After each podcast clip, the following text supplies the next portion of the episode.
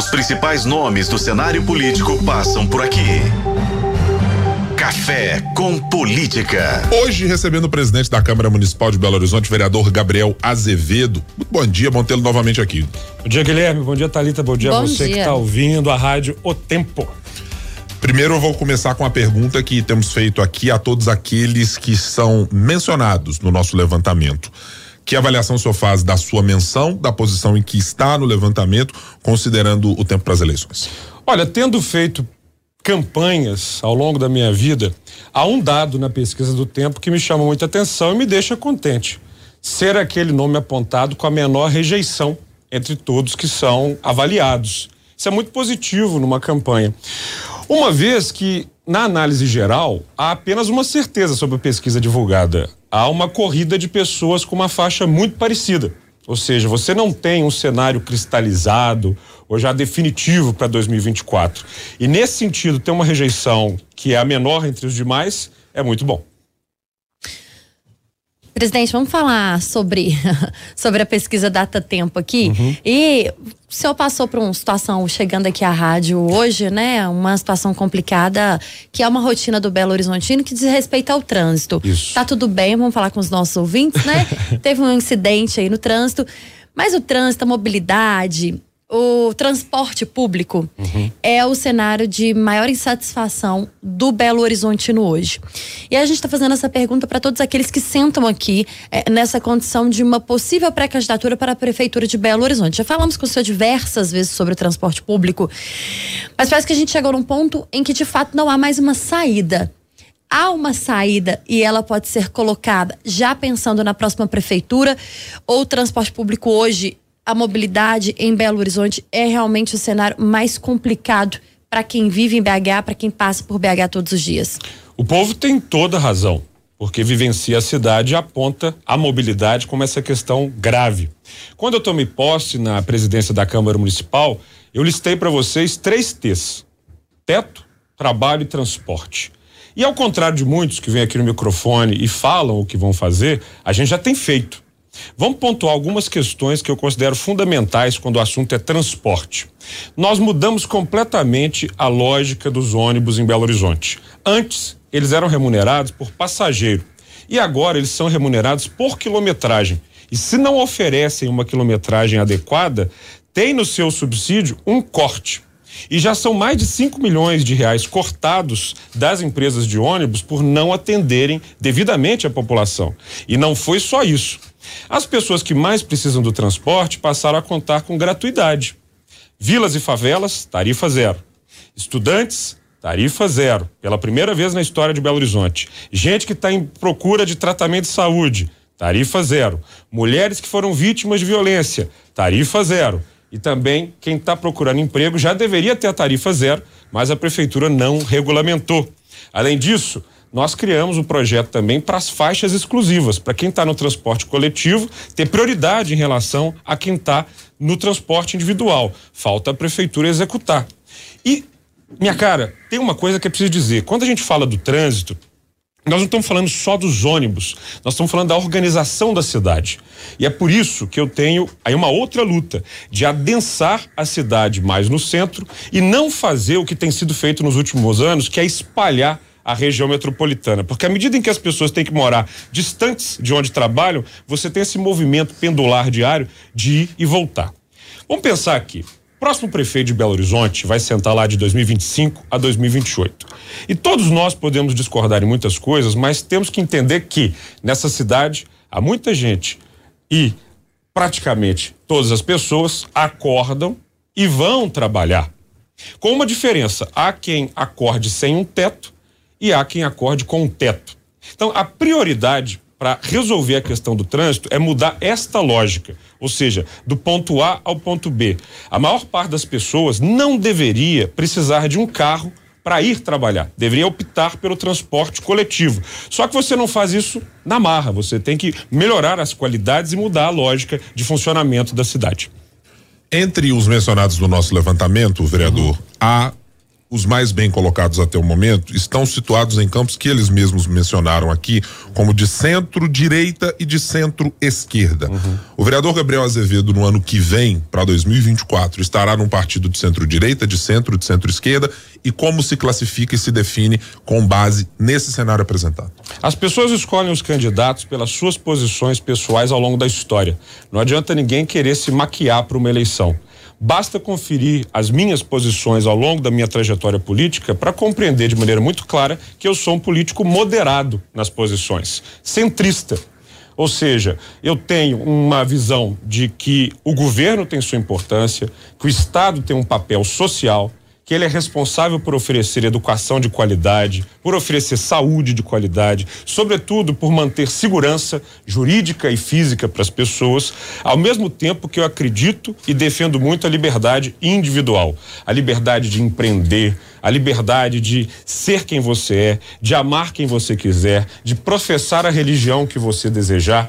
Ou seja, no Brasil, a postura moderada é fundamental, porque é só quando você tem o bom senso na política pública que você garante os avanços. Então basta ver as minhas posições no passado para entender o que eu vou ser em 2024. Tem partido assim em Belo Horizonte para que o senhor esteja nele? O quadro partidário brasileiro não pode ser mensurado no ambiente local pelas posições nacionais. Às vezes você vai ver uma postura de um partido lá em Brasília e vai compreender que aqui em Belo Horizonte, em Minas Gerais, ele tem uma outra postura. Isso tudo que eu tenho vivido nos últimos dias e do início do ano para cá, tem sido muito bom aprimorar as minhas relações partidárias. Vocês estão acompanhando o que está se passando na Câmara Municipal e tem sido muito bom contar com a solidariedade dos mais diferentes espectros partidários. Quero aqui citar, quero aqui mandar um abraço muito grande para o meu amigo deputado estadual Gustavo Santana, do PL que tem sido muito solidário comigo e tem me ajudado muito nesse momento. Quero fazer uma menção honrosa aqui ao deputado federal Rogério Correia, do PT, com quem eu conversei recentemente e agradeci profundamente, porque a ele foi oferecido fazer um pedido de afastamento eh, da presidência e ele negou por ser contrário ao que estava acontecendo. Então fica aqui o meu agradecimento público ao deputado federal do PT, Rogério Correia. Então estou aqui falando para vocês de um diálogo com o PL e com o PT. E não para por aí. Tem que agradecer muito a alguns políticos do PSD, presidente do Senado, Rodrigo Pacheco, com quem eu dialogo muito, quase que diariamente, deputado federal Luiz Fernando Faria, do PSD, também o deputado federal Bilac Pinto, do União Brasil, o deputado Euclides Peterson, do Republicanos, e o deputado federal Gilberto Abramo, também do Republicanos. Duas figuras com que eu tenho diálogo avançado, inclusive com convite de filiação. Não para por aí. Quero agradecer a Écio Neves e Paula Biacchio, do PSDB, Quero agradecer o João Vitor Xavier, do Cidadania, com quem eu conversava esses dias sobre até a formação de chapa para vereadores, porque a lógica de formador, de formadão de chapa para 24 vai ser muito diferente de 2020. Quero agradecer ao deputado federal Igor Timo, do Podemos, com quem eu tenho dialogado, o Mário Ácido, que deixou a presidência do PSB recentemente, mas também vem dialogando muito comigo. O Partido Novo, Quero fazer uma menção muito honrosa ao Partido Novo, sobretudo pelos três vereadores extremamente qualificados que estão na Câmara Municipal e que tem ali uma comunhão de valores comigo e também meu amigo vice-governador Matheus Simões. Então veja, e aí, Gabriel? Qual é o partido? Qual é a legenda? O meu caminho, a minha ideologia, a minha defesa, a minha vida, a minha pauta, a minha causa é Belo Horizonte. E buraco na rua não tem lado. Fila de hospital não tem extremismo. Falta de vaga na escola não tem que depender de briga partidária. Nós temos é que criar uma frente é muito necessária para tirar Belo Horizonte dessa mesmice, desse marasmo, porque a sensação que as pessoas têm, muito longe da pauta política, partidária, ideológica, é que a cidade parou no tempo. Nós temos um trânsito agarrado, uma construção civil que não se desenvolve, uma quantidade de pessoas na rua que só aumenta, uma desilusão sobre empregabilidade que faz com que os jovens busquem outras oportunidades em outros lugares, um crescimento populacional maior na região metropolitana do que na nossa capital, uma desintegração completa com a região metropolitana, uma ausência de diálogo em Brasília. E o pior, e isso me dói mais porque vocês sabem que eu tenho muito apreço pela pauta internacional. Belo Horizonte está fora do mapa do planeta. E há cidades menores na mesma questão na América Latina que se posicionam melhor. Então eu sinto que de 2025 a 2028 O que não preocupa a população é a escolha partidária. Mas preocupa o seguinte: nós vamos ter que fazer um outro contrato de ônibus, porque esse vai acabar. Nós vamos ter que discutir um outro plano diretor, porque esse também vai chegar ao fim. Nós vamos ter que basear nossa economia numa economia verde, com painéis fotovoltaicos, veículos elétricos, cidade inteligente. Isso tudo para mim é prioridade. Então, eu sei que para a pauta política, para o mundo político, a discussão é qual partido, qual coligação, qual chapa, mas isso está muito longe dos interesses da população. E os interesses da população, esses sim, me interessam muito. Mas eu preciso te perguntar, desses nomes colocados, dos 15 nomes apresentados na pesquisa Data Tempo, há algum em que Gabriel Azevedo poderia compor uma chapa? Olha, eu sinto que as últimas eleições para prefeito de Belo Horizonte foram ah, ganhando corpo e ganhando consolidação mais próximo do pleito. Nós estamos a uma distância léguas da eleição. E falar sobre composição, sobre escolha partidária, ainda é muito prematuro. Até porque hoje a minha prioridade é a presidência da Câmara Municipal e tocar as pautas de interesse da cidade. Muito antes da eleição do ano que vem, nós temos coisas que podem ser resolvidas agora. Vou dar alguns exemplos. Nós temos uma lei aprovada na Câmara Municipal para promover eventos na cidade. Esse final de semana eu tive num evento muito bom ali no Olhos d'Água, mas que poderia acontecer, por exemplo, no Parque Municipal, na Praça da Estação, mas está faltando regulamentação da prefeitura para que esses eventos aconteçam ali. E aí qual é a questão? A gente deixa de gerar emprego. Deixa de gerar emprego enquanto o código de posturas da cidade não é revisto e tudo é difícil para fazer, para construir, para empreender. A gente deixa de gerar empregos porque o código ah, de obras da cidade também é muito defasado. Isso já poderia ser feito. E tem outra coisa que geraria muito emprego na cidade, que é Belo Horizonte assumir a posição de liderança na região metropolitana. Querem ver?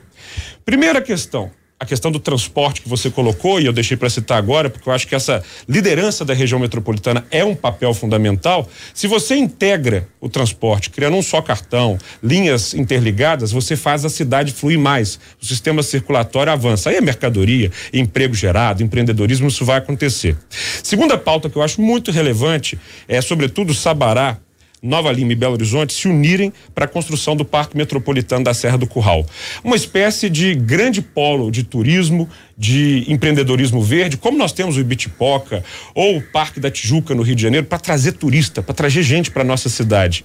Ainda nós podemos muito cuidar melhor da Pampulha, eu sou um apaixonado pela Pampulha. Tão apaixonado que, né, já declarei aqui os meus erros e os meus destemperos ao criticar uma colega após uma CPI terminar sem relatório na Câmara Municipal. Mas é porque quando eu vejo a Pampulha, eu penso no que foi a síntese dessa cidade quando Juscelino Kubitschek foi prefeito. Ali havia um lago com uma grande oportunidade e havia quem discutisse e defendesse, vamos construir um conjunto habitacional, vamos criar ali umas condições de zerar o déficit habitacional da cidade. E era muito difícil, ainda que nos anos 40, virar e falar: não, eu não vou fazer um conjunto habitacional no entorno dessa lagoa. O conjunto habitacional eu vou fazer na parte central da cidade. E aí JK construi, construiu o IAPI ao lado do hospital ah, que está ali. Muito bem. E o que, que ele fez na Pampulha? Ele utilizou aquela oportunidade grandiosa para colocar Belo Horizonte no mapa. Convoca e vem Oscar Niemeyer, que desenha numa noite maravilhosa no grande hotel na Rua da Bahia Cogos de Lima, uma igreja, um cassino, uma casa do baile. E a Pampulha vira um cartão postal, um atrativo para Belo Horizonte e traz o mundo para cá. E ele enfrentou a oposição. Ou seja, mas vai deixar de construir casas populares? Ele falou: não, eu vou colocá-las próximas do centro e não afastada. Oposição é um bom assunto, porque eu preciso lhe fazer uma pergunta muito específica, vereador. Claro. A CPI da Pampulha foi um foco de não ter paz na relação entre executivo e legislativo. É verdade. Ontem o senhor mencionou essa mesma palavra, que também foi citada pelo secretário da Casa Civil Marcelo Aro e pelo secretário de governo Castelar Guimarães Neto quando assumiram, quando eles, Guimarães uhum. Neto, assumiu o cargo, dizendo: queremos paz na Câmara na relação com o prefeito de Belo Horizonte. A minha uhum. pergunta é: o seu direcionamento de um pedido de paz junto ao prefeito de Belo Horizonte, Fuad Noman, feito ontem na Câmara Municipal, é extensivo ao secretário de governo Castelar Guimarães Neto e ao secretário da Casa Civil Marcelo Aro? Eu sou conhecido por até exagerar na sinceridade mas não por ser hipócrita. Quando eu falo as coisas, eu falo de verdade. A relação entre chefes de poder é uma relação entre chefes de poder. Os nossos gestos são para o prefeito Fuad Noman. Em que sentido? No sentido em que, hoje, O que trava, o que trava a pauta da Câmara Municipal são dois projetos de lei e eu quero aqui contar para a população, porque eu tenho certeza que a população vai sentir que nós estamos com bom senso. Um é o projeto de lei do empréstimo do BID para obras em Belo Horizonte. Esse, esse projeto já está no segundo turno, mas precisa de uma emenda para adequar o gesto do governador na última semana de regularização da área. Quando isso acontece, aí é preciso que todos os líderes de bancadas e de blocos assinem uma emenda. E falta um líder assinar. O vereador Jorge o vereador Santos. Jorge Santos, que é um aliado, um amigo e um vereador como os outros 40 que tem direitos a defender as suas pautas. Qual é uma pauta do vereador Jorge Santos que impacta em milhares de cidadãos de Belo Horizonte, sobretudo nesse calorzão? Os clubes sociais. Iate, Pampulha, uh, Olímpico, vários, que congregam vários cidadãos de Belo Horizonte e que estão com problema de regularização na prefeitura. Ele clama por isso desde o início do ano.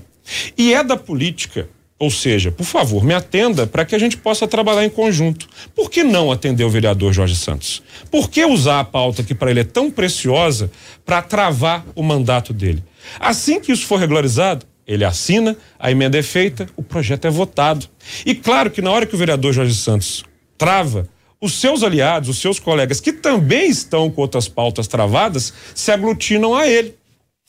Vou dar um exemplo. Junto com o vereador Jorge Santos está o Irlan Melo. Olha aqui, aqui eu não vou falar das causas dos vereadores, mas das cidades. Os suplementares vão parar no sábado. Muita gente pobre, sobretudo, vai ser impactada. Por que, que a prefeitura não se senta com ele para resolver isso? Ainda, o vereador Henrique Braga, liderança importantíssima do Barreiro, que está vendo as suas pautas que ele solicitou à prefeitura sendo entregue aos outros vereadores como retaliação por uma postura mais independente. Ainda tem a Loide, mulher negra da periferia evangélica da região norte da cidade, com menor IDH que manda suas demandas para a prefeitura, não recebe respostas, não tem pessoas nas suas visitas técnicas, recebe a porta fechada. E eu continuo, o Cleiton Xavier, que pleita pela guarda municipal e não é escutado, a Marcela Trópia, que tem pautas muito específicas da Lei de Liberdade Econômica e não é ouvida, a Fernanda Pereira Tué, que é auditoria dos ônibus da cidade e não vê isso avançar. Todos, todos esses têm sido, eu vou usar a palavra, se eu modifique ou uhum. não concorde com ela se ela não for adequada. O senhor acha que esses, essas pessoas estão sendo sabotadas pela relação com o senhor? Não, eu acredito que elas estão sendo uh, preteridas porque infelizmente nós temos no Brasil uma tradição de que o parlamento precisa ficar de joelhos em relação ao poder executivo. Ou seja, o povo conhece isso. Se o vereador, se o deputado estadual, se o deputado federal não fizer o que eu quero, eu vou tolhi-lo. Isso é terrível para a democracia. E como alguém que no meu primeiro mandato vi esse ato acontecer comigo repetidamente, aliás, vocês lembram, éramos eu e Matheus Simões, uma grande quantidade de vereadores aliadas ao ex-prefeito. E eu falava: o povo está de olho. Nós tivemos uma votação na Câmara para escolher se a população ia ter tarifa zero aos domingos e feriados. Eu tenho a mais absoluta certeza que os 41 vereadores queriam votar a favor disso. Só que ficaram receosos, ou seja, se eu votar, aí o prefeito não gera a obra para minha região, não é me atende. medo ou acordo político? Hum? Medo ou acordo político? Acho que é mais medo. Por quê? Isso é que os colegas me falam. Por exemplo, nesse processo que está ocorrendo comigo na Câmara, eu tenho absoluta certeza que a maioria dos meus colegas, a maioria considerável, não quer votar pela cassação. E me fala isso, e me narra isso. E, dá um exemplo, esses dias um político federal esteve na Câmara e entrou na sala de um vereador do partido dele. Em seguida, ele recebeu uma ligação. Opa, o que é isso? Você não pode. Ou seja, há uma pressão muito ruim para tirar a independência do parlamento. E isso é negativo para a cidade. Porque o vereador ele não deve votar de acordo com o que a prefeitura manda. Ele deve votar de, de maneira a valorizar a coerência com o seu eleitorado. Hora do bate-pronto. No Café com Política. No Café com Política. Hora do bate-pronto. O senhor já conhece e sabe como funciona, vereador. Vamos às perguntas. O principal problema de Belo Horizonte hoje é Mobilidade. A sua relação com o governo federal, se eleito prefeito de Belo Horizonte, vai ser? A favor da cidade. Seu principal concorrente nessa disputa, dado o cenário apresentado pela pesquisa. Os problemas que a cidade vive e o tempo perdido para solucioná-los. Presidente da Câmara de Belo Horizonte, vereador Gabriel Azevedo, obrigado mais uma vez por estar aqui conosco no Café com Política. É sempre bom estar aqui com vocês e é só chamar que eu venho. Os principais nomes do cenário político passam por aqui. Café com Política.